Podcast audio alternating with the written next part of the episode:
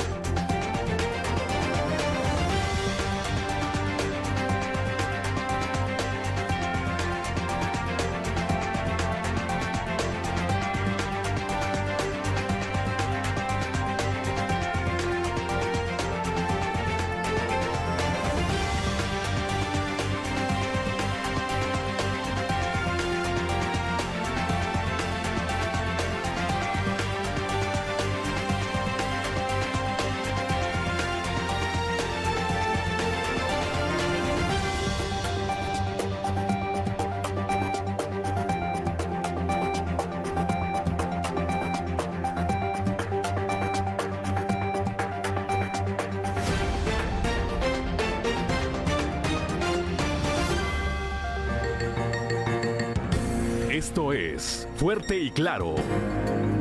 Transmitiendo para todo Coahuila. Fuerte y Claro. Las noticias como son.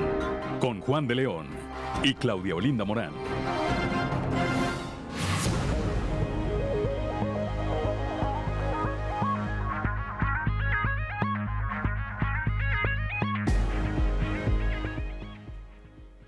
Son las 6 de la mañana, 6 de la mañana con 3 minutos. Muy buenos días. 6 de la mañana con 3 minutos de este lunes, primero de agosto del 2022. Ya estamos en agosto. Ya estamos en agosto y hoy, eh, día primero, se celebra a quienes llevan por nombre Alfonso.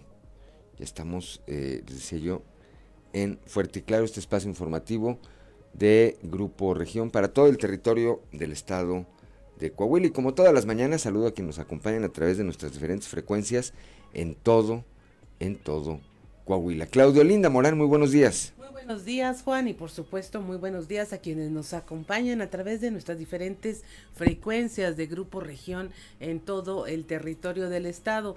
Por región 91.3 Saltillo en la región sureste, por región 91.1 en la región centro, carbonífera, desierto y cinco manantiales, por región 103.5 en la región Laguna y de Durango, por región discúlpeme usted, por eh, la región 97.9 en la región norte de Coahuila y sur de Texas y más al norte aún por región 91.5, región Acuña, Jiménez y del Río en Texas. Un saludo también a quienes nos siguen a través de las redes sociales por la página de Facebook Región Capital Coahuila. Son las 6 de la mañana, 6 de la mañana con 4 minutos y ya está activada como todos los días nuestra línea, su línea de WhatsApp, el 844-155-6915. Esta línea de WhatsApp es para usted, es de usted. Es para que usted se comunique con nosotros o, o a través de nosotros. Repito, 844-155-6915 es para que usted nos envíe mensajes si quiere felicitar, si quiere enviarle un mensaje a alguien, si quiere hacer un llamado a la autoridad, si quiere sugerirnos algún tema que cree que debamos abordar aquí en los espacios informativos de Grupo Región. Para eso es esa línea. 844, repito, 844 155 6915. Claudio Linda Morán, ¿cómo amanecemos con las temperaturas el día de hoy? A esta hora de la mañana la temperatura en Saltillo está en los 18 grados, en Monclova 26, Piedras Negras 26, en Torreón hay 23 grados, General Cepeda 17, Arteaga 19, en Ciudad Acuña 28 grados, en Derramadero al sur de Saltillo hay 15 grados, Musquis 25, San Juan de Sabinas 26 grados, San Buenaventura 26 grados también, Cuatro Ciénegas 24 y Parras de la Fuente y Ramos Arispe con 18 grados centígrados, pero si quiere conocer a detalle el pronóstico del tiempo para todas las regiones del estado, vamos con Angélica Acosta.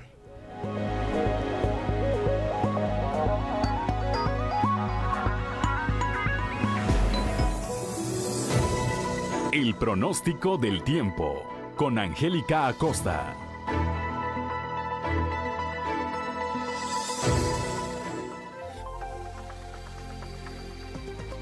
Hola, hola, ¿qué tal amigos? ¿Cómo están? Buenos días. Vámonos con la información del clima. Para Saltillo el día de hoy se espera una máxima de 30 grados, mínima de 15. Durante el día vamos a tener un cielo claro, totalmente despejado, va a estar rico, va a estar cálido, va a estar agradable. Y bueno, por la noche un cielo principalmente claro. La posibilidad de lluvia elevada para Saltillo el día de hoy, 41%.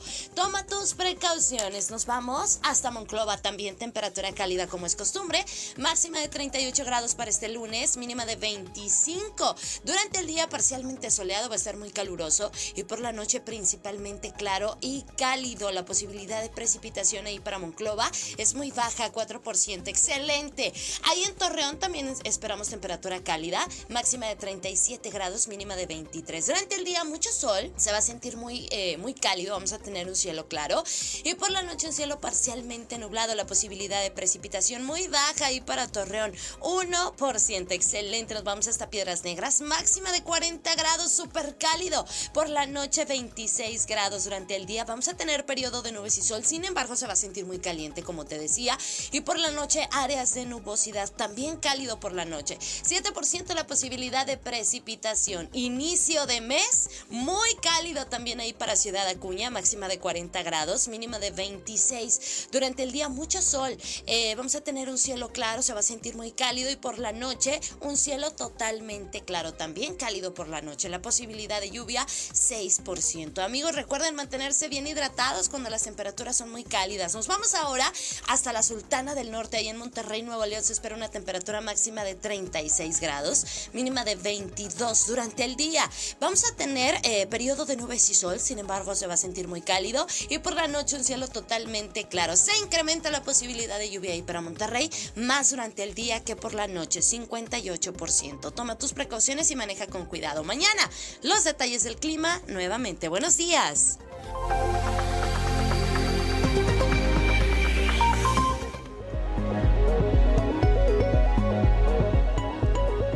Gracias a nuestra eh, compañera Angélica Acosta. Cuando son las 6 de la mañana, 6 de la mañana con 8 minutos, desde Musquis, Cristina Saldaña nos envía un mensaje. Dice, si cada amanecer es un regalo de Dios, entonces comparto mi regalo contigo. Buen día. Buen día para usted también, Cristina Saldaña. Gracias por el favor de su atención y gracias, por supuesto, gracias, por supuesto, por su mensaje. Estamos eh, en un momento más, eh, seguramente tendremos ya el mensaje de don Joel Roberto Garza Padilla. En tanto, en tanto, pues vamos directamente a la información. En Acuña, en Acuña, con orden de cateo, imagínense, rescataron a un perro que estaba encerrado en una casa, a decir de los vecinos que denunciaron este hecho. Este animalito llevaba encerrado más de una semana en el interior de un domicilio completamente deshabitado, sin agua y sin alimento. Ricardo Ramírez con la información.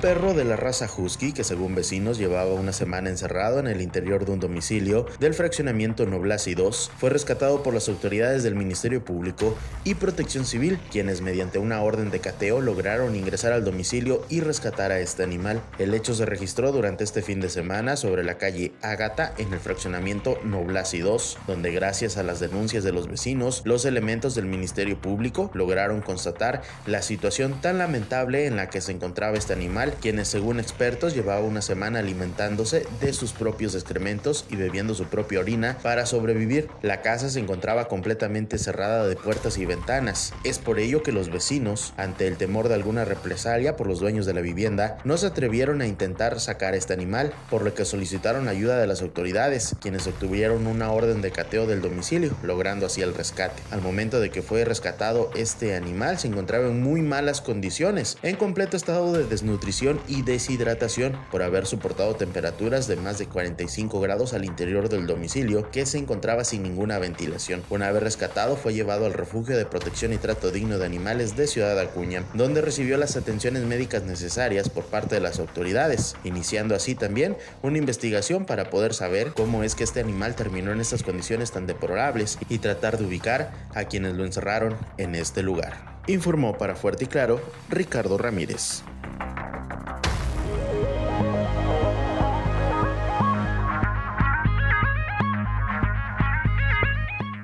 Son las 6 de la mañana, 6 de la mañana con 11 minutos. Hay una zona muerta sin señal eh, para ninguna transmisión vía celular en la carretera cieneguense que conecta con San Pedro, lo que hace que los auxilios carreteros se pierdan eh, minutos valiosos cuando se reporta algún incidente. La falta de señal de comunicaciones ya de por sí es un riesgo. Esto lo señala el director de Protección Civil, Armando Moreno.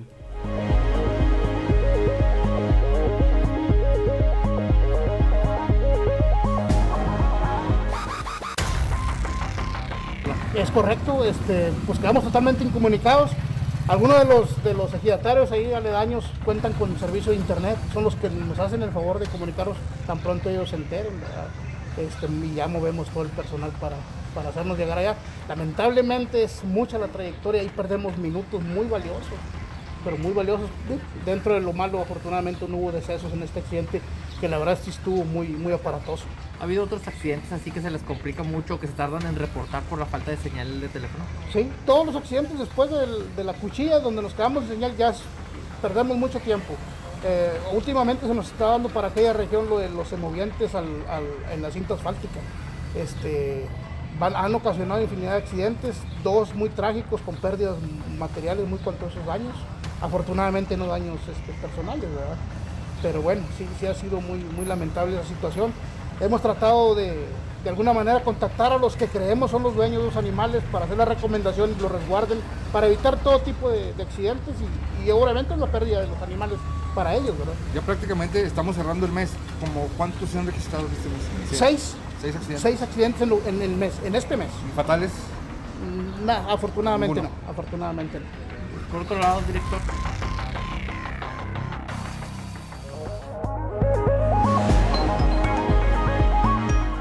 Son las 6 de la mañana, 6 de la mañana con 13 minutos. Allá en la región carbonífera, una mujer de nombre Sandra Iris Zavala se accidentó en la carretera estatal número 20, Musqui Rosita, frente al Panteón Municipal Santa Rosa. El choque con el camellón central hizo que la conductora perdiera el control del volante.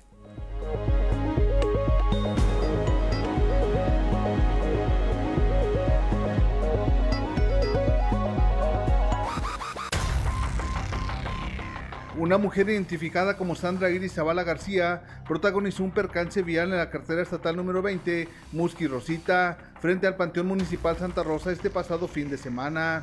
El accidente ocurrió en el poblado rural conocido como Ejido Paso del Coyote y al lugar acudieron autoridades de seguridad pública y cuerpos de rescate de Nueva Rosita. El choque con el camión central hizo que la conductora perdiera el control del volante, dando giros en la carretera hasta quedar en el carril contrario, pero no pasó a mayores consecuencias. Se informó que por fortuna en el carril contrario no circulaban otros automovilistas, sin embargo la carretera tuvo que ser abanderada por prevención hasta que la unidad tipo compacta fue retirada por una grúa. La conductora fue trasladada en una ambulancia por bomberos a un hospital y fue diagnosticada con golpes contusos en antebrazo izquierdo. Dijo que el exceso de velocidad le hizo perder la pericia del volante. Desde la región carbonífera para Grupo Región Informa, Moisés Santiago.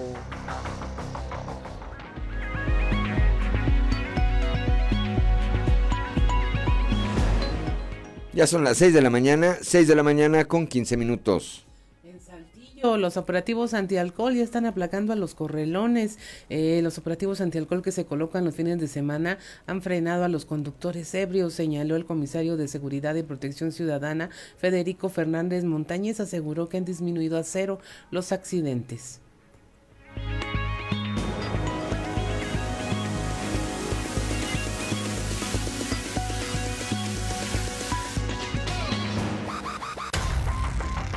Relacionado a la antialcohólica, ¿se han disminuido los operativos o, cuál es el balance de que arrancó a hoy, el corte de caja que tengo? Los accidentes con condiciones fatales prácticamente los traemos en cero a raíz de, de, estos operativos, sí con mucha prevención, pero también con solo tolerancia, la ciudadanía nos ha ayudado a, que permee esta idea de que los operativos no son con fines recaudatorios, son con fines de cuidarnos todos.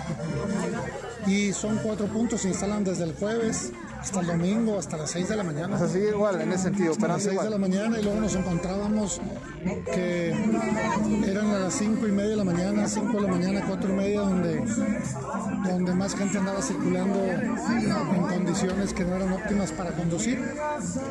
Y pero insisto, no es un tema recaudatorio, es un tema de mucha prevención, pues la gente nos ha ayudado mucho a permear, a que permee esta idea. Y entonces, si vas a tomar en algún lugar, en alguna cena, optan por algún servicio de transporte y, nos ayuda mucho. Por un conductor designado también.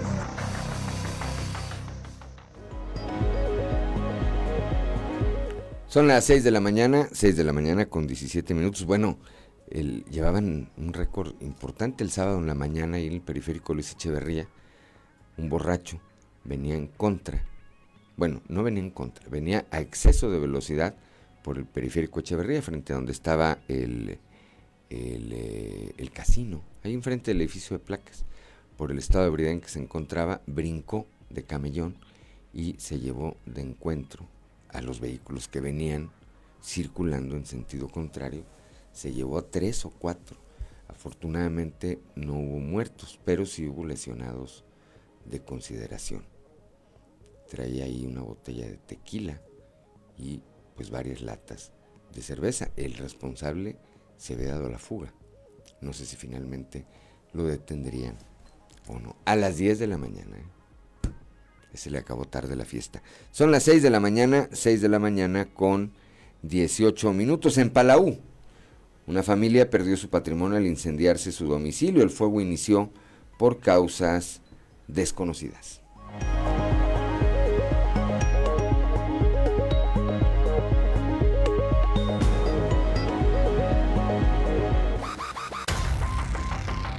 Este pasado fin de semana, la familia Sánchez perdió su patrimonio al registrarse un voraz incendio en el mineral de Palau. El siniestro fue en la calle Cupsa número 515 en la colonia Arturo Pérez Bonilla y la afectada Angélica Erlinda Sánchez de la Cruz reportó que el fuego inició en una de las habitaciones de su casa. Elementos de bomberos atendieron el reporte, pero el fuego avanzó aceleradamente, consumiendo muebles por lo que fue imposible rescatarlos, sufriendo una pérdida total. Afortunadamente no hubo lesionados y la propietaria de la casa estaba en compañía de su hija Mariana Moreno Sánchez y dos nietos, un niño de un año y un bebé de tres meses. Según los bomberos se desconocen las causas que originaron el fuego, pero no descartaron alguna situación accidental que tal vez la familia omitió mencionar. Desde la región carbonífera para Grupo Región Informa, Moisés Santiago.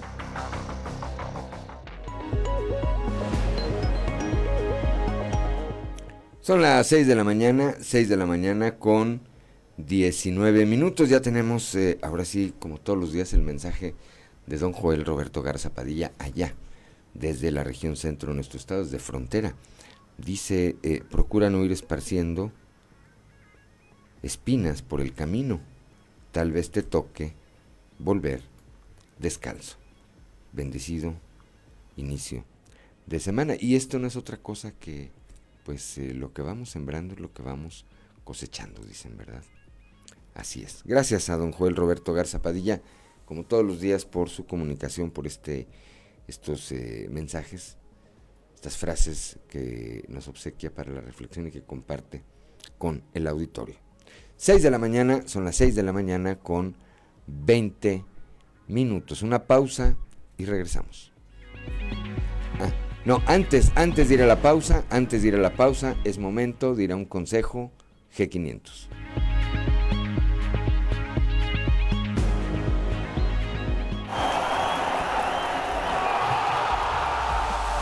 Con G500 puedes ganar combustible, playeras de la selección y hasta un viaje a Qatar 2022. Realiza una carga de 15 litros o más. Registra el código QR y gana. G500, la gasolina oficial de la Selección Nacional de México. Consulta términos y condiciones. Vigencia del 1 de agosto al 30 de septiembre del 2022.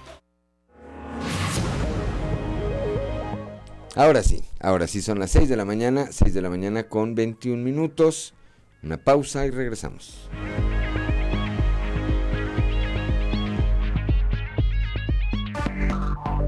Enseguida regresamos con Fuerte y Claro.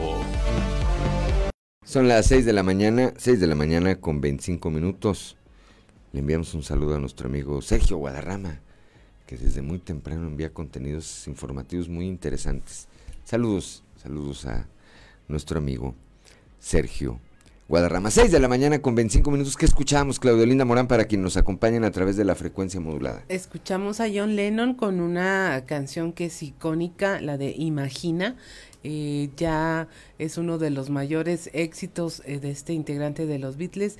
Es, este habría tenido inspiración en una de las canciones de su padre, aunque originalmente pues la canción se publicó en 1971 y habría sido por escrito por John Lennon y su esposo esposa Yoko Ono. Sin embargo, se especula por ahí que se inspiró en música que había sido hecha por su padre Freddie Lennon. Eh, que alguna vez ya buscó a su hijo cuando este era ya mayor y famoso, después de haber sido un padre muy ausente y que habría inspirado al menos los acordes de esta canción.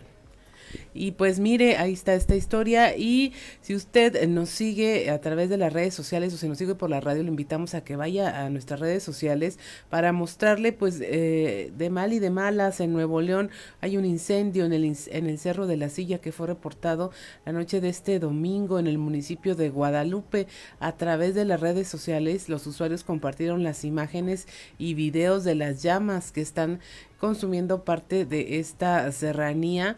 Hasta el momento se desconoce si hay personas lesionadas, pero las imágenes de los incendios, en especial para acá, para los coahuilenses, pues suelen ser impactantes porque pues cuidamos muchos nuestros bosques y ahora en el Cerro de la Silla pues está reportado este incendio. Usted si nos sigue a través de redes sociales ahí puede observar estas impactantes imágenes que empezaron a circular la noche de ayer la noche del domingo, este, ya para amanecer en este lunes.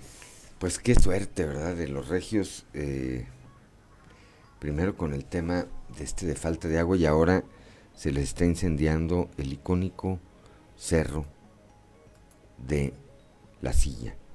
Están estas imágenes eh, de, como bien lo citas, de ayer en la noche y eh, aunque el incendio debió haber empezado más temprano, que hay algunas otras imágenes donde se aprecia a la luz del día este eh, incendio que estaba tratando de ser controlado, estaba en una zona de muy difícil acceso, entonces eso eh, dificultaba, dificultaba las labores de eh, los cuerpos de rescate, los cuerpos de bomberos que están participando en tratar de apagar y que bueno, pues que esto no, que esto no avance. Son las 6 de la mañana, 6 de la mañana con 28 minutos. Vamos rápidamente a la portada del día de hoy de nuestro periódico Capital, que en su nota principal, bueno, pues destaca lo que ocurrió ayer, eh, pues en prácticamente todo el país. Coahuila no fue ajeno a esto. Morena celebró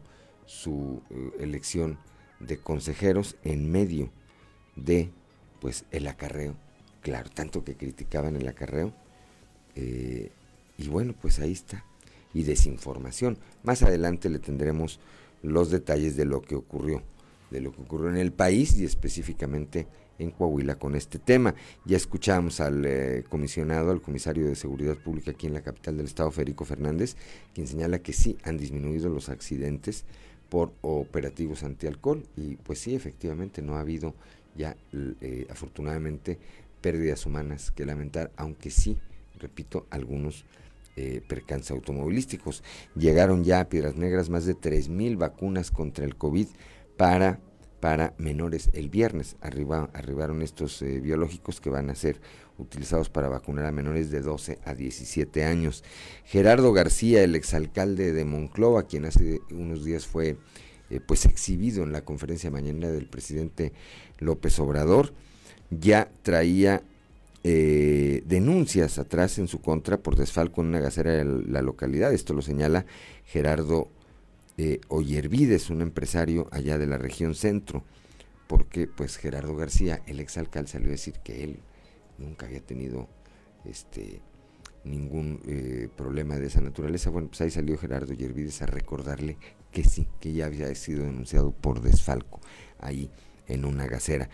Veíamos también este reporte ya de Ciudad Acuña, lo que ocurrió, eh, un grupo de vecinos tuvieron que hablarle a las autoridades para que estas con una orden de cateo ingresaran a un domicilio en el que tenía al menos una semana abandonado un pequeño perro y eh, pues no tenía que comer, no tenía que tomar, lo eh, abrieron el domicilio, lo rescataron, lo llevaron ya ahí a un refugio para animales.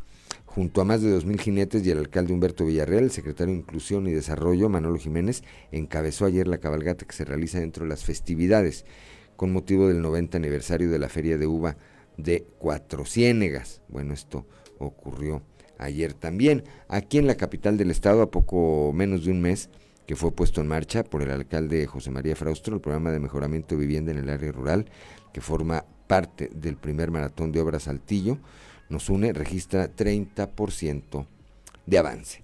Son las 6 de la mañana, 6 de la mañana con 31 minutos. Es hora de ir a nuestra columna en los pasillos.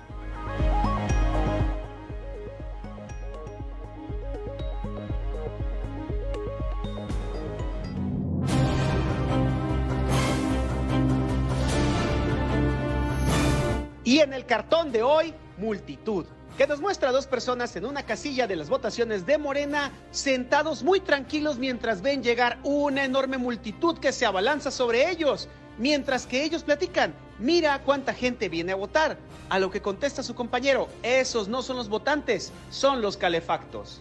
En un vehículo todoterreno de la marca Hisun Motors, recorrerá el gobernador Miguel Riquelme la carrera Coahuila 1000 a celebrarse del 4 al 7 de agosto y que abarcará 18 municipios del estado. El mandatario estatal así lo adelantó desde la semana pasada cuando inauguró oficialmente esta empresa instalada en la región sureste. No importa si ganas por mucho o por poco. Ganar es ganar. Habrá que ver cuántos del resto de los competidores de la clase política que tradicionalmente participan se animan también a tomar parte en el evento a bordo de estas unidades que orgullosamente están hechas en Coahuila. ¡Máxima potencia! Como era de esperarse, una participación alentada por el acarreo que tanto critican fue lo que distinguió a la jornada electoral de ayer en Morena y si bien aquí no se registraron los conflictos que hubo en otros estados, la explicación es muy sencilla. En Coahuila, el partido de la 4T no tiene el pegue que hay en otras regiones del país. ¡Quedé como un tonto anoche! Sobre lo mismo, habrá que señalar que ayer, por más y más veces que el dirigente estatal de Morena, Diego del Bosque, se acercó a saludar a los reporteros, nadie lo entrevistó, por lo que mejor se fue a seguir acarreando gente. Ni siquiera sé quién eres.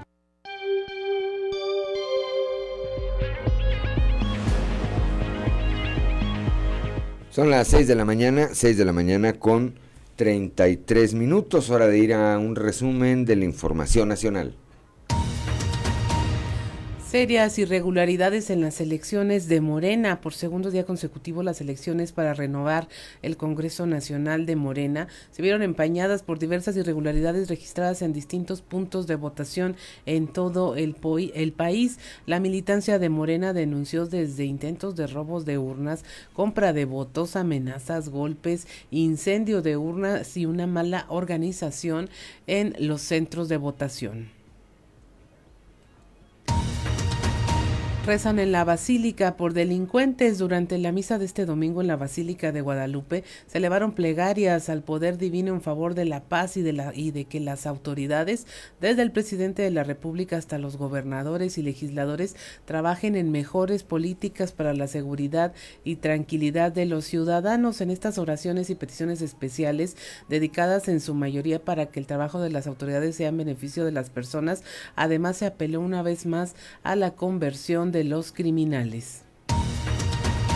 Pide exfiscal de Veracruz un juicio público. Jorge Winkler, exfiscal general del estado de Veracruz, quien fue detenido en Puerto Escondido, Oaxaca, y presentado ante un juez eh, por los delitos de desaparición forzada y secuestro, solicitó que sus audiencias sean públicas y que se permita el acceso a la prensa, pues dice que el procedimiento antepone como reglo, el, eh, regla el principio de máxima publicidad y requirió que para la diligencia próxima a celebrarse se permitiera el acceso a los medios de comunicación y a personas ciudadanas y en esta eh, que esto mismo se realice en audiencias futuras de su caso. En Acapulco asesinan al líder de bares y discotecas, Jesús Rivera Rojas, presidente de la Asociación de Bares y Discotecas de Acapulco, fue asesinado a balazos afuera de uno de los antros de su propiedad. El ataque fue alrededor de las 4 de la tarde del domingo afuera del restaurante Bar Tóxica, propiedad de Rivera Rojas, el cual se encuentra en el puerto de Acapulco. De acuerdo con las autoridades, el empresario fue atacado antes de que lograra subir a su automóvil. De nueva cuenta, el gobernador de Nuevo León y su esposa Samuel García y Mariana exhibieron a niños, esto ignorando a la Comisión Estatal de Derechos Humanos de Nuevo León, que les había solicitado que no expusieran en sus redes sociales a los menores de edad. Sin embargo, en las historias de Instagram de Mariana Rodríguez se ve a un bebé Emilio, quien a meses atrás decidió adoptar por un par de días y a otro niño conviviendo con el gobernador y la empresaria durante el juego de Tigres que se celebró el 30 de julio. Ahí la Comisión de Derechos Humanos ya les había advertido que se violaban los derechos humanos de los menores y pidió a la pareja que borrara de sus redes sociales las imágenes de los niños. Y finalmente la quinta ola de COVID eh, tiene más de 4.000 nuevos casos. Reportaron 4.209 en nuevos contagios y 17 muertes por COVID-19. Con esto julio se convirtió en el segundo mes del año con más contagios. Esto aparte del mes de enero.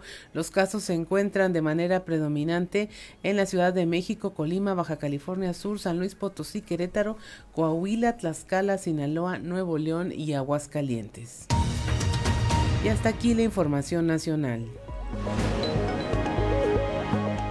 Son las 6 de la mañana, 6 de la mañana con 37 minutos. Vamos rápidamente a un panorama informativo por el estado, un recorrido de lo que hay en las diferentes regiones. Aquí en el sureste, Leslie Delgado estuvo ayer en este ejercicio electoral que llevó a cabo Morena. Leslie Delgado, muy buenos días.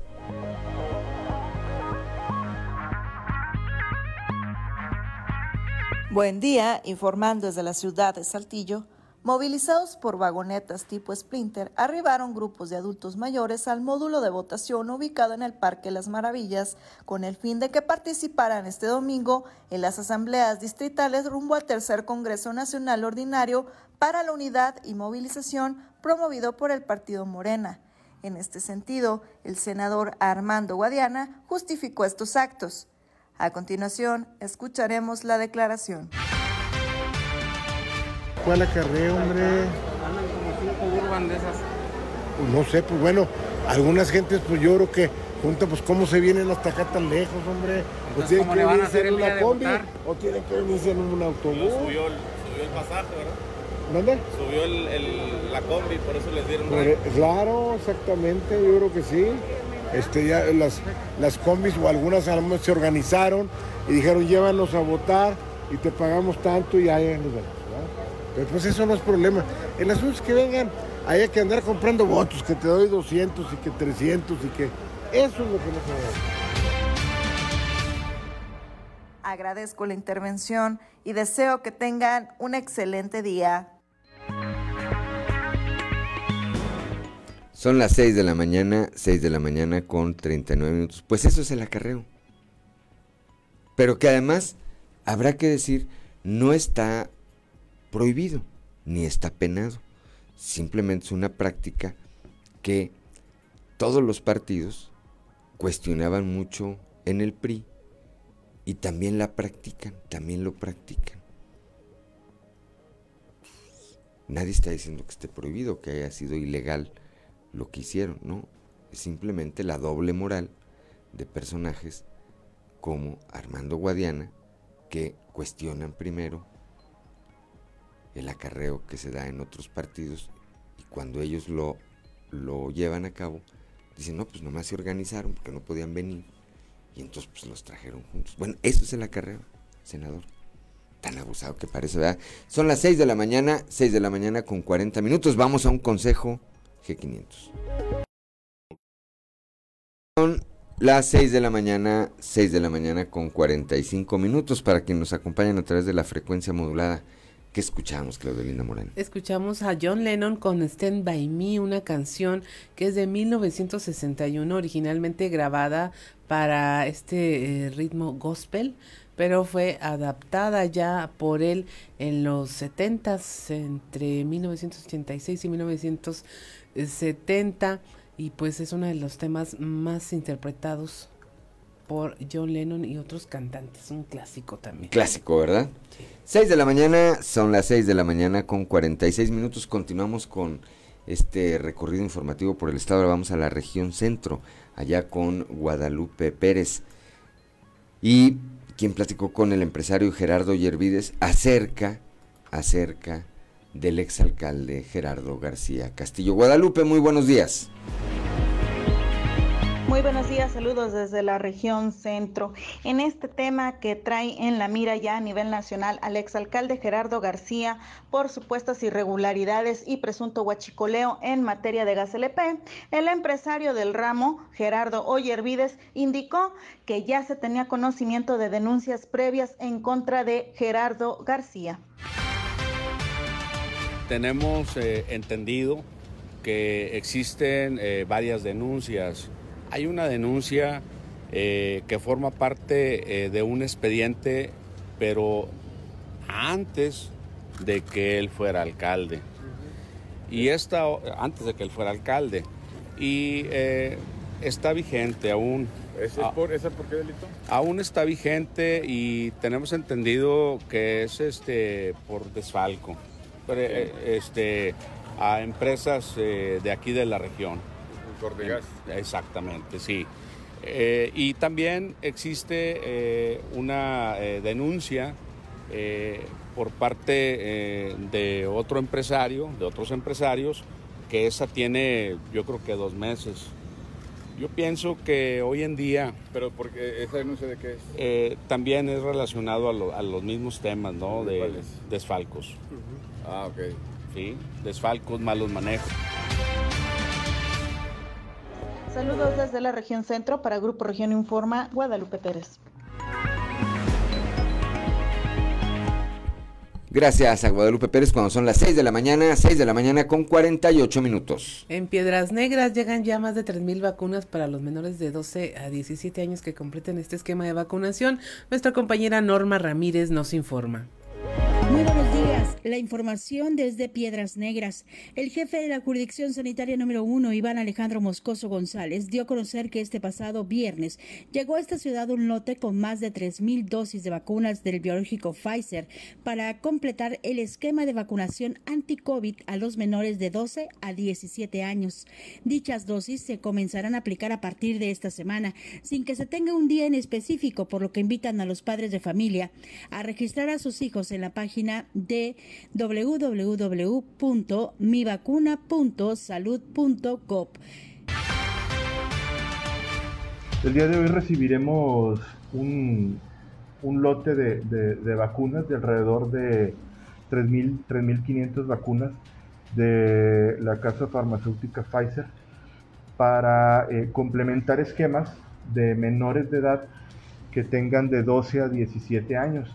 Este lote o este, este abasto de vacunas que estará arribando a Piedras Negras, eh, estaríamos aplicándolo la próxima semana, eh, recordando que esta vacuna se puede aplicar para aquellas personas que tengan pendiente una dosis o que se les conoce también como rezagados que no han que no se han aplicado por alguna razón alguna dosis de, la vacuna se pueden se pueden aplicar eh, específicamente para el grupo de 5 a 11 todavía no eh, hay distribución para nuestra región para fuerte y claro Norma Ramírez Son las 6 de la mañana, 6 de la mañana con 50 minutos. Gracias a Norma Ramírez allá en Piedras Negras. Y ahora vamos hasta Acuña con Ricardo Ramírez Guevara. Del Río entra en la etapa 2 del plan de conservación de agua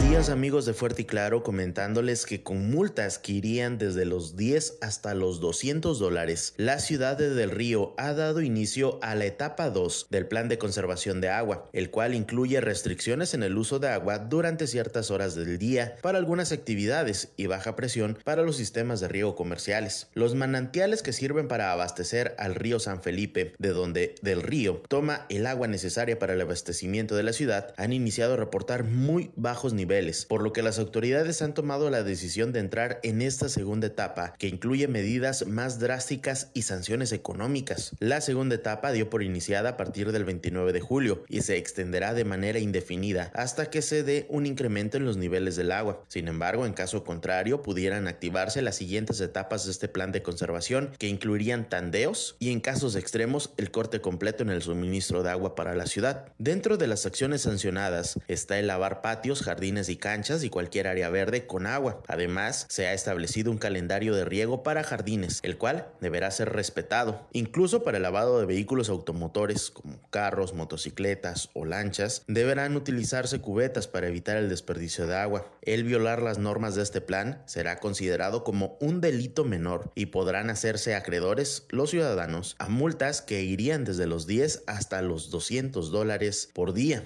Además, dentro del plan se ha empezado a entablar una conversación con los diferentes productores de fruta en la región, quienes utilizan grandes cantidades de agua para el riego de estas cosechas, a quienes se les ha pedido utilicen agua residual y también permitan que el agua potable que utilizan sea redirigida para apoyar el consumo en la ciudad. Informó para Fuerte y Claro Ricardo Ramírez. Son las 6 de la mañana, 6 de la mañana con 52 minutos.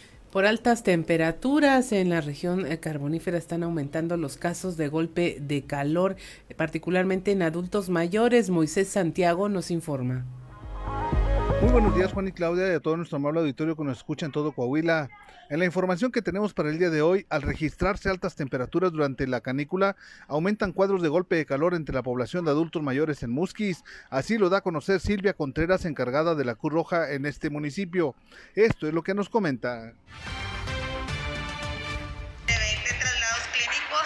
entre ellos pues algunos eh, van eh, con cuadro de deshidratación por falta de líquidos y casi todos han sido adultos mayores. Pues la recomendación es la misma, que eh, tomen agua, suficiente agua. Este, hay personas que no pueden tomar agua por sí solos. Pues, de hecho, ayer tuvimos un caso que dice los familiares es que no podemos darle agua, no chupa con el popote, con una jeringa este, se le puede dar muy bien su agüita, su erito, este, y así.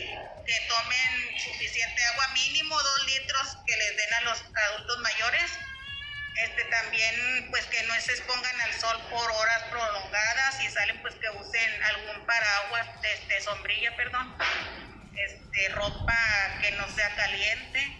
Pues sí ya sabemos verdad que estamos en los 40 días de la canícula pues ya termina más o menos como el 15 al 20 de agosto no sé exactamente que son los días más más calurosos del año.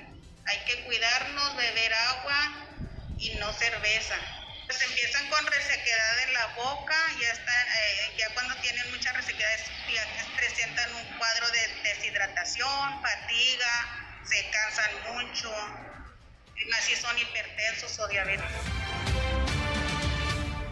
Bien, pues eh, es importante cuidar a los adultos mayores para evitar lo que es el golpe de calor. Esta es la información que tenemos para todos ustedes desde la región carbonífera para Grupo Región Informa, su amigo y servidor Moisés Santiago. Que tengan un excelente inicio de semana. 6 de la mañana con 54 minutos.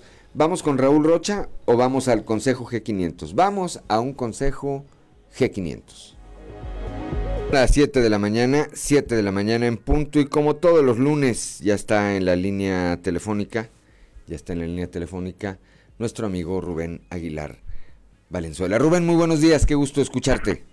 Igual, Juan, y buen día para quien nos escucha. Bueno, en esta ocasión mi comentario es en torno a dos eh, publicaciones del propio gobierno federal, eh, eh, un informe del Secretariado Ejecutivo del Sistema Nacional de Seguridad Pública y de otro uno del Instituto Nacional de Geografía y Estadística de INEGI, en donde bueno se establece que en el primer perdón en el primer semestre de 2022 se rompe el récord de violencia eh, eh, en lo que va del actual sexenio con información del, del secretario ejecutivo del Sistema Nacional, hay 183.789 delitos del foro común, eh, que lo hace el, semestre más violento de cara a este propio gobierno y el más violento de los últimos cuatro con absoluta seguridad y probablemente también de los 10, 12 anteriores. Que indica pues que seguimos en altos niveles de violencia, que no cede la violencia, crece, como lo demuestra la propia estadística de un órgano del Estado mexicano. Y de otro lado, el, eh, el INEGI acaba de dar a conocer los resultados de violencia en el país y establece primero un marco general antes de irse al concreto de, este, este año. Y en el marco general establece que este gobierno, en los primeros tres años del presente gobierno, van 109 mil homicidios, lo que representa 70.8% más que en el sexenio de Peña Nieto, cuando hubo 68.800 homicidios en los primeros tres años, y eh, el menos violento en la historia moderna del país es el del presidente Fox. En los primeros tres años hubo eh, 30.500 homicidios dolosos, nada más que se representa en razón a este gobierno 300% menos. En el caso del presidente Calderón, en los primeros tres años fueron 42.700 los homicidios dolosos y con Cedillo 43.000. Eh, bueno, pues esto te indica otra vez que vivimos en el sexenio más violento de eh, la historia moderna de México.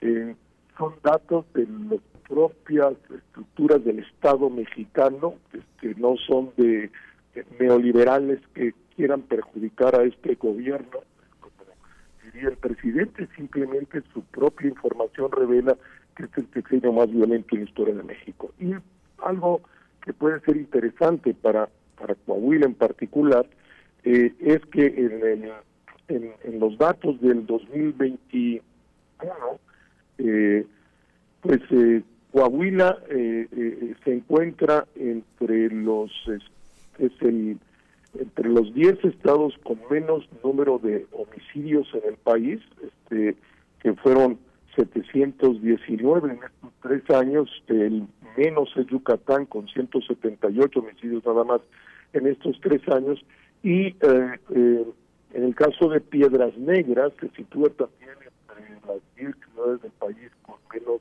percepción de violencia de parte de la ciudadanía eh, y yo me pregunto de cara a los resultados pues qué es lo que explica que haya estados que realmente logren reducir el número de los homicidios y los actos de violencia y los delitos del foro común en todos los eh, eh, rubros y que no. Y me parece que lo sustantivo tiene que ver con la acción del gobernador, como se plantea como una tesis sustantiva en el libro que eh, junto con eh, Rubén Moreira hemos escrito respecto a, a, explicar eh, lo que ocurrió en Coahuila en el sexenio de 2011-2017, de cómo se pudo reducir la violencia, y es el gobernador a cargo, como ocurre hoy en Coahuila, el gobernador a cargo de eh, eh, la seguridad, y esta es la única garantizar reducciones en los niveles de violencia, Totalmente, totalmente de acuerdo. Bueno, pues tanto en las cifras que como dices tú las da el propio Secretariado Ejecutivo eh, Nacional de Seguridad Pública, como en esta tesis de que evidentemente si no está metido el gobernador de cada entidad, o creo que hay una relación directa entre el grado de intervención del gobernador con los niveles de violencia y en general con la estrategia de seguridad, Rubén, donde no está el gobernador en la jugada, pues difícilmente pueden bajar estos índices, sea porque hoy sea del orden federal o sea del orden del fuero común, eh, creo que lo único que no se vale es que los mandatarios estatales se laven las manos y digan ese es un problema de la federación y eso eh, pues dé paso a que haya eh, índices de violencia tan altos como ocurre en Guanajuato, como ocurre en Michoacán, como ocurre en Guerrero y en algunas otras entidades, Rubén. Absolutamente de acuerdo, Juan, y, queda claro y es evidente, y seguiremos así con estos niveles de violencia, si tú quieres que eso lo resuelva como la lógica de la actual estrategia, el ejército, la marina o la Guardia Nacional, es imposible. Ningún ente federal puede hacerse cargo del tema de la seguridad. Eso es un tema de los estados, con apoyo sí de la federación, pero quien lidera el proceso es el gobernador en la lógica de una estrategia multidimensional donde las fuerzas de seguridad del Estado también son claves y sustantivas, pero mientras queramos con rondines andando vueltas ahí el ejército, la marina, paseándose, la Guardia Nacional, no pasará más de lo que estamos viendo, el crecimiento de índices de violencia brutal en este sexenio, el mayor en la historia moderna de México, y de acuerdo a mis eh, investigaciones no de primera mano, utilizando fuentes de otros investigadores que han trabajado el tema, es probablemente este es el sexenio más violento de los últimos 14 sexenios eh, en la historia moderna del país. Sí, y eh, para cerrar, creo que en definitiva, mientras los mandatarios estatales no estén involucrados al 100%, eh, al 100% en las estrategias, lo fácil, porque así era antes, lo fácil era culpar a la federación. Como la federación puede decir, bueno, pues los estados no están haciendo nada. Creo que, que tiene que darse, más allá de las diferencias eh, de carácter político o ideológico que pueda haber entre un gobierno estatal y un gobierno federal, la seguridad con muchos otros temas no deben tener colores y deben buscar un punto de en donde eh, puedan eh, convivir, en donde puedan trabajar de manera coordinada. Se entiende también luego, eh, a partir de esta experiencia que tú conoces o que conociste también, Rubén, que no es tampoco de un día para otro el que las instancias federales le tomen o le tengan confianza a las instancias estatales y viceversa para trabajar juntos, no es trabajo de un día. Pues trabajo en un día e implica también eh, eh, el otro elemento este, que es las presidencias municipales, cómo se coordinan las policías municipales en la lógica de eh, la coordinación con el gobierno del estado y este a su vez con la federación, pero donde el estado y con el gobernador en la cabeza se hace el cargo del proceso. Sin eso jamás, jamás se habrá de reducir los niveles de violencia que hoy imperan en el país apostando a que eso lo iba a resolver la Guardia Nacional, lo cual es un error estratégico evidente, está ahí de frente y de todos modos se sigue cometiendo este error todos los días. Totalmente de acuerdo, Rubén. Como siempre, un gusto platicar contigo. Gracias, gracias y que tengas pues un excelente inicio de semana y de mes. Hoy iniciamos agosto, Rubén. Muy bien, muchas gracias, Juan, y lo mismo para ti y para todas las personas que nos escuchan. Buen día. Buen día, gracias, Rubén Aguilar. Son las 7 de la mañana. 7 de la mañana con 9 minutos. Pues en este mismo tema de la seguridad pareciera que ya lo que queda es rezar. Eh, este domingo poco más de 200 jóvenes marcharon aquí en Saltillo por la Paz en el marco de la jornada promovida por la Conferencia del Episcopado Mexicano. El coordinador diocesano de la Pastoral Juvenil, Tonatiu Contreras, dijo que es una demanda a la que se suman debido a que las estrategias contra la violencia no han sido del todo acertadas. Marcha juvenil por la paz para manifestar eh, nuestro deseo de paz. Es una marcha juvenil donde participan jóvenes de toda la República Mexicana que están reunidos ahorita en un encuentro nacional del movimiento SEC. Ellos se suman a este, a este movimiento por petición de nuestro obispo que quiere colaborar y contribuir con las actividades que la conferencia está pidiendo. O sea, la paz y la tranquilidad están pidiendo a nivel nacional. Eh, nos sumamos a ese grito nacional, nos sumamos a, a la manifestación de paz nacional y son los jóvenes que, que, la piden, los jóvenes que la desean y también quienes construyen la paz dentro de sus comunidades y sus familias. Pero Coahuila no tiene tanto... Es lo que comentaba hace un momento, sabemos que vivimos en un estado donde no, no vivimos violencia o no la vemos, pero es una suma a esfuerzos nacionales. Queremos manifestar sobre todo al gobierno federal, pues que sí debe cambiar mucho estrategias políticas y públicas para mejorar eh, eh, todo, todo este entorno de, trabajo social por la paz.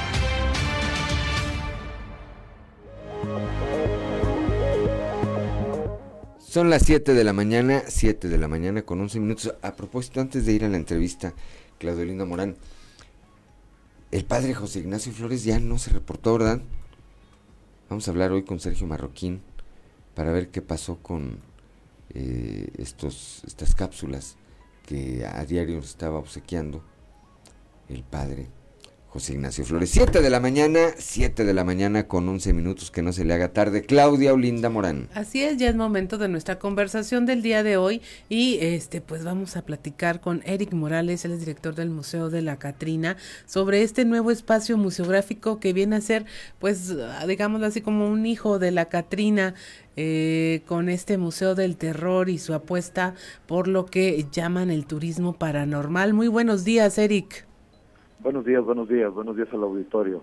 Cuéntanos, eh, sabemos que acaban de presentar este nuevo proyecto que está, bueno, que está sostenido a partir de tus hijos Valeria, Eric y Sofía, eh, con este Maléficis, Casas de Brujas. Por favor, cuéntanos de qué se trata e invita a nuestra audiencia a acudir. Estamos, están aquí también en el centro histórico de la ciudad. Así es, bueno, mira, primero que nada te platico eh, brevemente que este proyecto nace ahora sí que como una propuesta diferente que los hijos tenían. Y ahora que estuvimos en pandemia el año pasado, que estuvo el flujo del visitante muy, muy tranquilo aquí en el museo, eh, a mi hija la mayor, a Valeria, se le ocurre hacer los juegos de escape, el escape room que le llaman. Sí. Y a nosotros se nos hacía, a mi esposa y a tu servidor, un poquito extraño, como que no queríamos apostarle todavía a ese tipo de actividades, porque decía, pues es que cómo lo vas a, a, a, hacer que esté dentro de lo que es el Museo de la Catrina o el Museo de la Muñeca, y qué factibilidad hay, qué tanto va a hacer que se muevan cosas. No, papá, no te preocupes, mira que es una actividad muy padre, que ahorita a todos los jóvenes les gusta. Y nos convence de hacer una primera, pues ahora sí que propuesta de juego de escape. Eh, resulta que a todo mundo sí le gusta, yo creo que los únicos que estamos un poquito atrasados de eso éramos precisamente mi esposa y yo, y empieza a ser este fin de semana, pues fin de semana, pues fin de semana, se viene el festival el año pasado de la Catrina, y pues eh, todo el mes tuvimos este, actividades nocturnas de, de, juego de escape, y ella a partir de ahí platica con sus hermanos y dice, ¿sabes qué? Queremos hacer algo diferente, pero ya no en el museo, porque realmente eh, pues hay que mover muchas cosas, hay que... Dice, bueno, y ella como es escritora, ya tenía desde hace tiempo mucha, mucha, mucha onda de decir, bueno, las brujas, eh, bueno, lo paranormal, lo oscuro. Y entonces dijo, papá, vamos a hacer la casa de Maléficis. Por fortuna, muy cerca del museo, a 13 casas, ahora sí que hasta el número quedó perfecto. Cabalístico. 13, cabalístico. Eh, había una casa que ya tenía más de 12 años sin rentar, una casa Ajá. que estaba deshabitada logramos contactar con el dueño de la casa, dijo, claro que sí se la rento, sin ningún problema, Y entonces en ese momento dijo mi hija, pues vamos a hacer esta actividad. En, en el inicio de cuando rentamos la casa a que se abrieran las puertas, pues se decidió que iba a ser una actividad donde fuera exclusivamente para juego de escape. Pero, pues bueno, viendo la necesidad y la misma gente que nos pedía y cómo es y a qué hora voy a ir a visitarla, se decide que tenga Maléficis tres facetas. En la mañana, de las 10 de la mañana a las 5 de la tarde, es un recorrido guiado donde tú conoces en todo lo que es la casa, pues la historia de las brujas en Saltillo, de los hechiceros, de la magia en México, en el mundo, la época oscura, la época de la Inquisición, y entonces te vas a ir metiendo a todo lo que es eh, conocer cómo vive la bruja, cómo cocina la bruja, qué tiene en su casa la bruja. Todo esto se ambientó con pura utilería, porque realmente la intención es que la gente no se preocupe tanto porque hay antigüedades o haya cosas que se puedan quebrar muy fácil o deshacer. Cuando salgan corriendo del susto, dices tú. Exactamente, porque entonces de las 10 de la mañana a las 5, puro recorrido. A partir de las 6 de la tarde hasta las 9 de la noche es el famoso juego de escape. Pero en lugar de ser el, el, cuarto de escape, que es el escape room, nosotros, en este caso mi hija y, bueno, mis hijos y nosotros decidimos que fuera la casa de escape. O sea, toda la casa lo utilizas tú para el juego de escape. El juego de escape consiste en que te dan una primera pista, entras en grupo y a partir de ahí empiezas a buscar actividades, anagramas, crucigramas, a descifrar y vas a ir pasando de cuarto en cuarto. Cada cuarto tiene su puerta, tiene su mandado y tienes que ir creando algo para poder ir pasando. La intención es que en una hora tú salgas de la casa. Eso es el, el, atractivo que tiene ahorita el juego de escape. Y a partir de lo que serían las 10 de la noche, se convierte en casa del terror. Que eso es lo que ha gustado también muchísimo en estos 3, 4 días que todavía estamos trabajando la prueba, todavía no tenemos su inauguración formal, pero no, a la gente le ha gustado mucho. Y bueno, ya a partir de ahí, pues dijimos, bajo la premisa de que sabemos cómo manejar museografía, eh, cómo la curaduría te lleve por algo más sencillo, pues eso es lo que realmente le ha gustado a la gente es eh, el, lo que son los fenómenos paranormales o los amas o los odias, Eric, y ustedes han encontrado un nicho de gente a la que le gusta eh, sentir esta clase de emociones. Y mira, en este momento nos escuchan en todo el estado y me gustaría que les eh, lanzaras esta invitación a las personas que vienen a, conocer Saltillo para que no se pierdan esta experiencia, porque es como le podemos llamar, es una nueva experiencia. Y en lugar de andar ahí comprando cosas o que no le dejan nada, pues que viva este tipo de experiencias y qué mejor que en un ambiente controlado este para tener todas estas sensaciones de miedo, terror, terror eh, eh, el desconocimiento, el acercarse a todas estas cosas.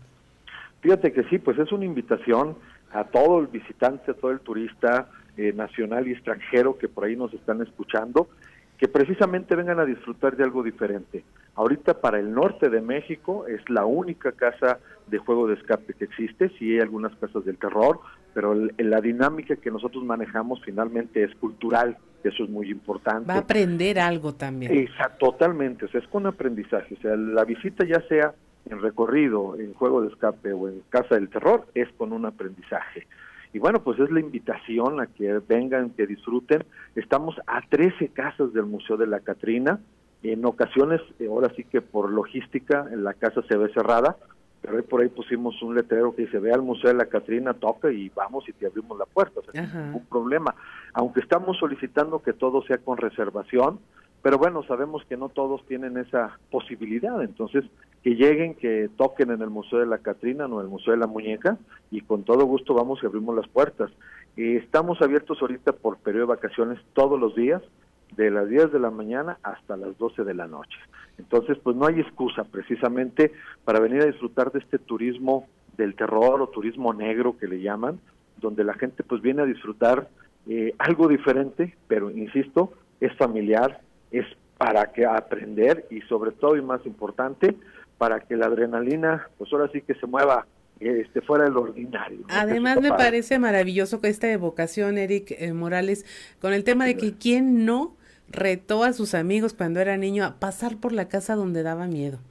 o acercarse y tocar la puerta y salir corriendo. Entonces reviva estas experiencias, están muy interesantes y la verdad pues te damos las gracias. En redes sociales, ¿cómo los pueden encontrar, Eric? Eh, Maléficis, Maléficis Casa de Brujas, eh, en el Museo de la Catrina o en el Museo de la Muñeca, pero ya ya tiene su página. O sea, Maléficis ahí directamente estamos inclusive subiendo banners diarios de las actividades de lo que se está haciendo, porque de una vez los invito, todos los que nos escuchan y les gusta la cuestión de saber un poquito de su futuro, el 20 de agosto, en próximas dos semanas, vamos a tener el primer festival del tarot ahí mismo en Maléficis, Ah, el Tarot Fest Van a venir aproximadamente seis tarotistas, algunos son de Nuevo León, otros son de Coahuila, eh, donde van a venir a leerte la bola de cristal o a leerte el tarot de las sirenas, o, va, va a estar muy padre. Son especialistas, son gente que conoce su trabajo, algunos son brujos y brujas, y pues van a estar aquí en, el, en Maléficis. Hay que hacer su reservación, hay que reservar su momento de visita.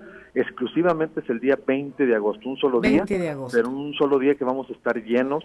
Todo va a ser ahí en Maléficis. Queremos empezar a posicionar para que la gente pueda disfrutar también de las actividades distintas que se están haciendo. Así es, pues muchas gracias por conversar esta mañana, eh, Eric, y esperamos muy pronto tener más noticias sobre cómo les va. Muchas gracias y que tengas un excelente inicio de semana. Igualmente a todos, saludos. Y a nuestra audiencia no se vaya, vamos a un consejo G500. Son las 7 de la mañana, 7 de la mañana con 28 minutos antes de ir con Toño Zamora allá hasta la región centro para que nos acompañen en la frecuencia modulada. ¿Qué escuchamos, Claudelina Morán? Escuchábamos, por supuesto, a John Lennon con esta canción que se llama Just Like Starting Over, que es como, mm, como si empezáramos otra vez. Fue una canción de 1980 y eh, bueno, coincide con el cuadragésimo cumpleaños de John Lennon. De regalo, pues alcanzó el número uno en Estados Unidos y en el Reino Unido. Muy bien. Ahora sí, 7 de la mañana con 28 minutos y vamos a- a- hasta la región centro, allá con nuestro compañero periodista y amigo Toño Zamora. Toño, muy buenos días. Buenos días, Juan. Buenos días a, a las personas que nos sintonizan a esta hora. Qué, qué bonita canción, la verdad. Este y mejor y qué, bien que las la- las saben escoger muy bien porque la gente está muy pendiente de esas. Fíjate, eh, Morena no permitirá el acarreo en la renovación del Congreso Nacional, dijo Mario Delgado. La realidad fue otra. Eh, acá en la región centro, eh, pues hubo eh, en la en Monclova trataron de, de robarse la urna eh, y en el acarreo y en el forcejeo y demás se cayeron los votos y, la gente pues empezó a, a recogerlos. Eh, en San Buenaventura había, es que en serio Juan, que, ay, me da risa porque por tanto que critican al PRI Chihuahua, en Castaños había como 15 camiones de, de, de, de una ruta que se llama, pues, Benavides se llaman los, los camiones esos, que sirvió para el acarreo. Aquí la pregunta sería a, a quién van a facturar por la sencilla razón de que quien se encargó de, de acarrear o de, llevar gente de Castaños a San Buenas fue el hijo de- del- del alcalde de Castaños quien hizo la, la movilización. Eh, y, y luego también eh, en frontera, Juan, este personal de la presidencia municipal, a todo lo que daba, en, en- en pues llevando gente, acarreando gente. Incluso se olvidaron de que el, el, el doctor Vagón ya estaba en frontera, que, que tenía que trabajar. No, la gente de la presidencia municipal se dedicó a sacar la elección y se olvidó de la salud de los fronterenses con lo de doctor Vagón. O sea, hace que su- sucedieron cosas eh, como las personas que, que están por ahí eh, en un video votando o tachando ahí infinidad de, de boletas este de la elección de ayer o sea ves tú que que definitivamente eh, fue una, una contienda sucia, una contienda eh, electoral pues sin credibilidad además por los hechos ocurridos y yo creo que pues aquí es donde dices tú, bueno, cómo hace falta el INE, el INE, ¿no? Para que para que estas cosas se hagan mejor o, haya un árbitro este, imparcial en, para este todo tipo de situaciones. El INE, que, por cierto no lo quiere ni el presidente, mucho menos Morena, mi Juan.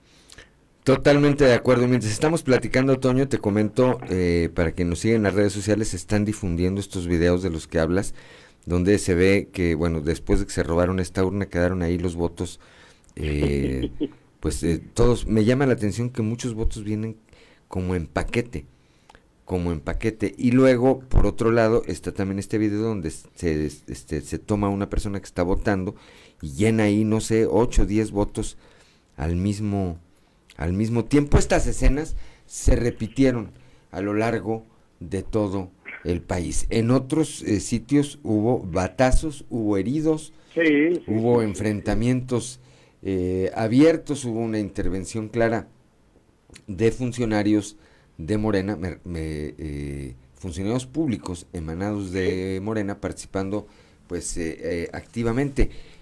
Y bueno, yo coincido con este señalamiento que haces tú. Yo no digo que esté bien que lo haya hecho o que lo haga el PRI, pero tanto le cuestionaba Morena al PRI el tema del acarreo, por ejemplo, que pues ahora parece que los maestros en el acarreo son ellos. Ahí vemos algunas otras escenas de lo que ocurrió en otras partes del país y, terminaron a cuchilladas casi casi, de tal manera que pues muy poco creíbles son los resultados de esta elección que dejó al desnudo, que dejó al desnudo como pues efectivamente Morena es el viejo PRI, Toño. Y fíjate, sí, eh, totalmente de acuerdo con lo del viejo PRI. Eh, eh, ahí tuvo su, su aparición por ahí el, el, hijo de, Jorge Williamson, Alejandro, que se registró como, como candidato delegado. o sea, cuando, cuando su papá fue priista y tuvo todo, pues el muchacho no hacía nada, ¿no? Y ahora tampoco, o sea, eh, no anduvo promocionando el voto ni mucho menos, no, pero sí fue muy dispareja la muy, muy la, contienda. Este, e incluso hubo Juan eh, eh, gente de que trabaja en los programas federales que operaron, se hicieron la talacha, pues, este, para favorecer a tal o cual aspirante a, a los consejeros, todos los funcionarios por, por elección que los que no deberían de haber metido o participado o buscar este ser consejeros nacionales, pues se registraron como quieran. O sea, que la ley les valió, les valió sorbete, hicieron lo que quisieron. Y mira, tan es así, Juan, que eh, el Frente Nacional Obradorista eh, convoca a una marcha masiva para exigir la renuncia de Mario Delgado y Citlali Hernández eh, que va a ser allá en la, en la capital de los temblores, desde el Ángel de la Independencia hasta el Zócalo capitalino, que a ellos los acusan de ser los principales responsables de la corrupción que se vive al interior de Morena a nivel nacional. 14 de agosto. Ya aquí en Moclova ya se andan apuntando algunos para ir. Dice, pues he perdido a, ir a ver a la Virgencita y luego de ahí irse pues es domingo y luego de ahí irse al meeting que se va a hacer allá en la Ciudad de México. O sea, la onda es salirse de la gente de, vámonos al DF, ya no es DF, a, la Ciudad de México, pues a protestar. Así están las cosas, mi Bueno, pues ahí está una muestra de esto que ocurrió el fin de semana con la elección de eh, Morena, que repetimos, pues eh, los hechos son irrefutables, las imágenes son muy claras, no hay manera, es decir, volver a escuchar a Morena cuestionar estas prácticas, pues eh, sería verdaderamente increíble. Gracias, Toño, como siempre. Hasta mañana. Son las 7 de la mañana, 7 de la mañana con 36 minutos.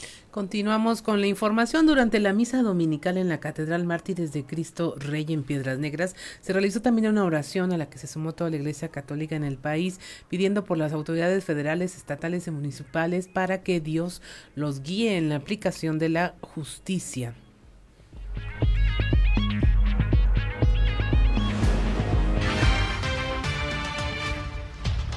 Señor Jesús, tú eres nuestra paz. Mira nuestra patria dañada por la violencia y dispersa por el miedo y la inseguridad. Consuela el dolor de quienes sufren. Da acierto a las decisiones de quienes nos gobiernan. Toca el corazón de quienes olvidan que somos hermanos y provocan sufrimiento y muerte. Dales el don de la conversión. Protege a las familias, a nuestros niños, adolescentes y jóvenes, a nuestros pueblos y comunidades, que como discípulos misioneros tuyos, ciudadanos responsables, sepamos ser promotores de justicia y de paz para que en ti nuestro pueblo tenga vida digna. María, Reina de la Paz, ruega por nosotros. Son las 7 de la mañana con 37 minutos. Allá en Piedras Negras, también en el marco del mecanismo laboral de respuesta rápida del Tratado Libre de Comercio, autoridades de la Secretaría del Trabajo Federal acudieron a Piedras Negras para sostener una reunión con trabajadores y atender la denuncia por la falta de libertad sindical. Esto lo señala, escuchemos lo que dice al respecto Julia Quiñones Amaral. Bueno, estamos en un... La, después de que la empresa eh, obstaculizó, violó los derechos de las y los trabajadores, especialmente en cuanto a la libertad sindical, desde el mes de junio, ¿verdad? Cuando invitó abiertamente a, a la CTM, pues desde ahí hubo una documentación de violaciones, de negación de derechos las empresas no deben de tener ningún tipo de injerencia en la vida sindical. Esto es un derecho de las y los trabajadores elegir libremente a su representante. En la empresa BU, muy abiertamente la empresa este, invitó a la CTM para que afiliaran a todos los y las trabajadoras a ese gremio, a ese sindicato. Desde el mes de junio, en nosotros interpusimos una queja junto con la Liga Sindical Obrera Mexicana. Es una organización sindical.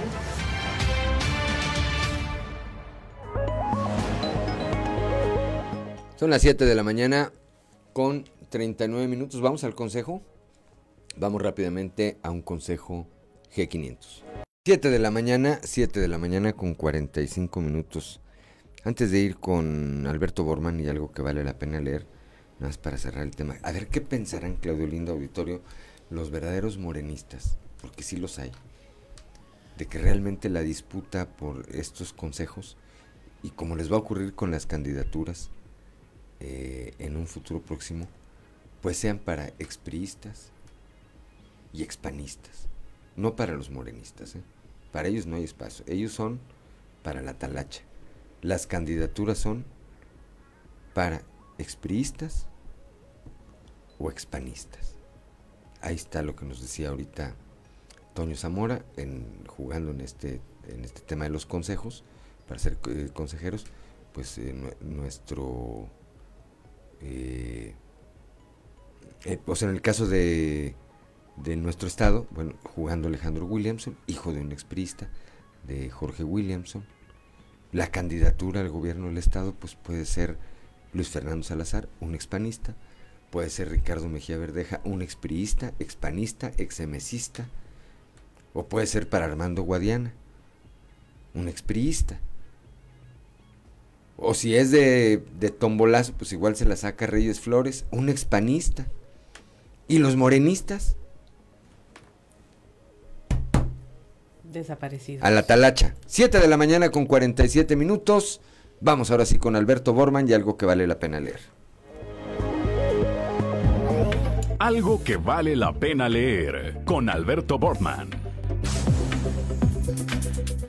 Excelente jornada, estimados amigos radioescuchas, mil gracias por su sintonía. La creencia de que existen razas superiores en la humanidad fue parte de la propaganda del nacionalsocialismo y para comprobar esta hipótesis, algunos científicos germanos estudiaron anormalidades entre comillas y mutaciones genéticas de personas con discapacidad o atributos especiales. Dado el desafortunado trato y tortura al que estas víctimas fueron sometidas durante la Segunda Guerra Mundial, pocos testimonios quedaron registrados sobre estos estudios que en su mayoría fueron dirigidos por el desarmado doctor Joseph Mengele, conocido también como el Ángel de la Muerte, mismo que consideraba que los gemelos ofrecían la mejor oportunidad para estudiar la evolución de tratamientos médicos, reacciones a virus o enfermedades en cuerpos bastante parecidos.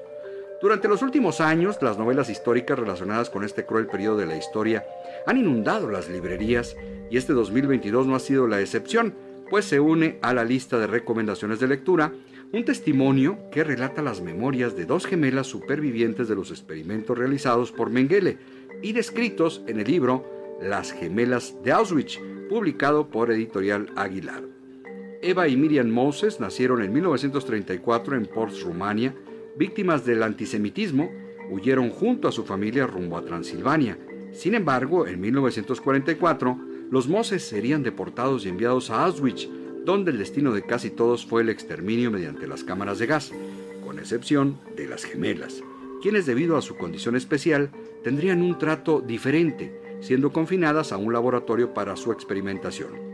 La obra relata desde las primeras impresiones del doctor Mengele, su relación con el personal del gueto, las descripciones de los análisis a los que fueron sometidas, así como un inesperado desenlace gracias al rescate por parte de las fuerzas aliadas. Sin duda, una lectura desafiante que pone de manifiesto el lado oscuro y despiadado sobre la búsqueda del conocimiento sin el más mínimo respeto a los derechos humanos y que ratifica la consigna que advertía el escritor francés Francois Rabelais, la ciencia sin conciencia es la ruina del alma. Es la lectura de esta semana, Las gemelas de Auschwitz, de Eva Moses, que bueno, pues está publicado por Editorial Aguilar para este 2022. Amigos Radio Escuchas, mil gracias por su sintonía, excelente semana les desea su amigo Alberto Borman y recuerden que en estos tiempos de monopolio digital y tecnológico, leer un libro es hacer revolución.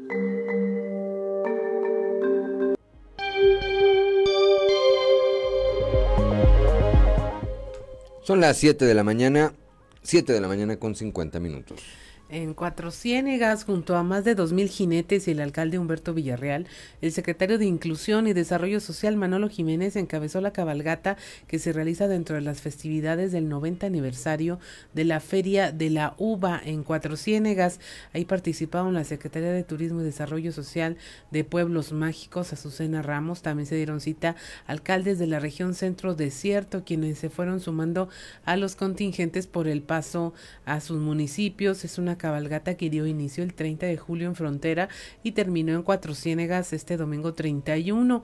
Ahí eh, el secretario de Inclusión y Desarrollo Social Manolo Jiménez dijo que le daba mucho gusto asistir a este evento porque ve a familias que conservan estas tradiciones que pues identifican al norte de Coahuila. Además agradeció la suma de esfuerzos que permiten la realización de estas festividades que forman parte de las tradiciones y grandeza de Coahuila.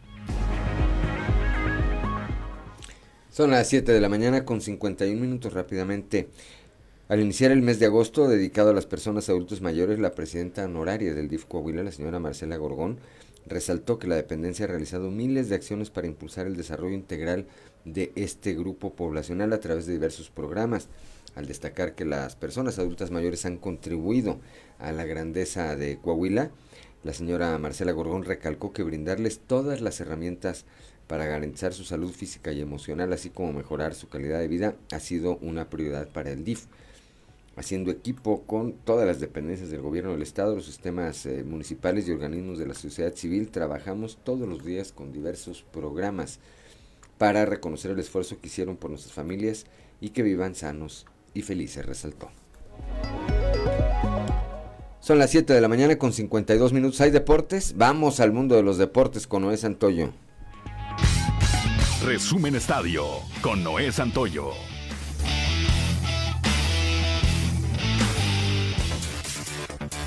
Los guerreros del Santos Laguna consiguieron un importante triunfo ante los bicampeones rojinegros del Atlas, con la anotación de Juan Bruneta, que se estrenó y dio chispazos de buen fútbol en el Corona, por lo que fue uno de los elementos más aplaudidos por la afición. Con seis jornadas disputadas, Santos acumula apenas siete unidades, ubicándose en la posición 11 de la tabla general, y a partir de hoy iniciará su preparación para el próximo compromiso ante la máquina de Cruz Azul, quien cosecha nueve puntos y es décimo general. El partido se disputará este próximo sábado en el Estadio Corona. Otros resultados que se vivieron fueron el triunfo de Cruz Azul un gol por cero ante Necaxa, Tigres ganó dos goles por uno a Querétaro, los Cholos ganaron dos goles por ser Mazatlán, Chivas y Pachuca empataron a cero, al igual que Puebla y el Atlético San Luis, Pumas y Monterrey empataron a un gol. Y las Águilas del la América no levantan al caer tres goles por dos ante el León. Este fin de semana los algodoneros de la Unión Laguna amarraron su boleto a la postemporada de la Liga Mexicana de Béisbol y ayer mostraron una vez más la calidad para enfrentar los próximos compromisos al ganar su serie ante los rileros de Aguascalientes. Fue una ofensiva de 7 cuadrangulares, lo que sellaron el triunfo de los algodoneros 12 a 8 sobre los rileros. Los laguneros se reafirman en el quinto sitio del standing norteño y se listan para cerrar la temporada regular en casa, enfrentando a partir de mañana a los sultanes de Monterrey y el fin de semana a los Toros de Tijuana. En cambio, de la mano del picheo de Kurt Heyer y el bateo de Peter Ryan, los Pericos de Puebla derrotaron 7 carreras a 5 a los Araperos de Saltillo. Con esto la novena poblana se apuntó la serie completa en el Parque de los Hermanos Cerdán. Este resultado agota las posibilidades de playoff para la nave verde. En sus compromisos, los aceleros de Monclova vieron cancelados sus duelos ante los Olmecas de Tabasco. La incesante lluvia que ha caído el fin de semana en el municipio de Macuspana impidió la celebración de la doble cartelera ayer y oficialmente estos encuentros fueron cancelados. El legendario expivo de los Celtics de Boston, Bill Russell, falleció este domingo a sus 88 años de edad, anunció a la familia a través de las redes sociales. Russell, quien murió en paz y estaba junto a su esposa, es el jugador con más campeonatos en la historia de la NBA con 11 y más apariciones en finales con 12. Los Celtics ganaron 11 títulos en un lapso de 13 años, incluidos 8 seguidos, entre 1959 y 1966 la mayor cantidad consecutivos. Los 17 centros de la NBA de Boston están empatados con los Lakers por la mayor cantidad de todos los tiempos. Resumen Estadio con Noé Santoyo.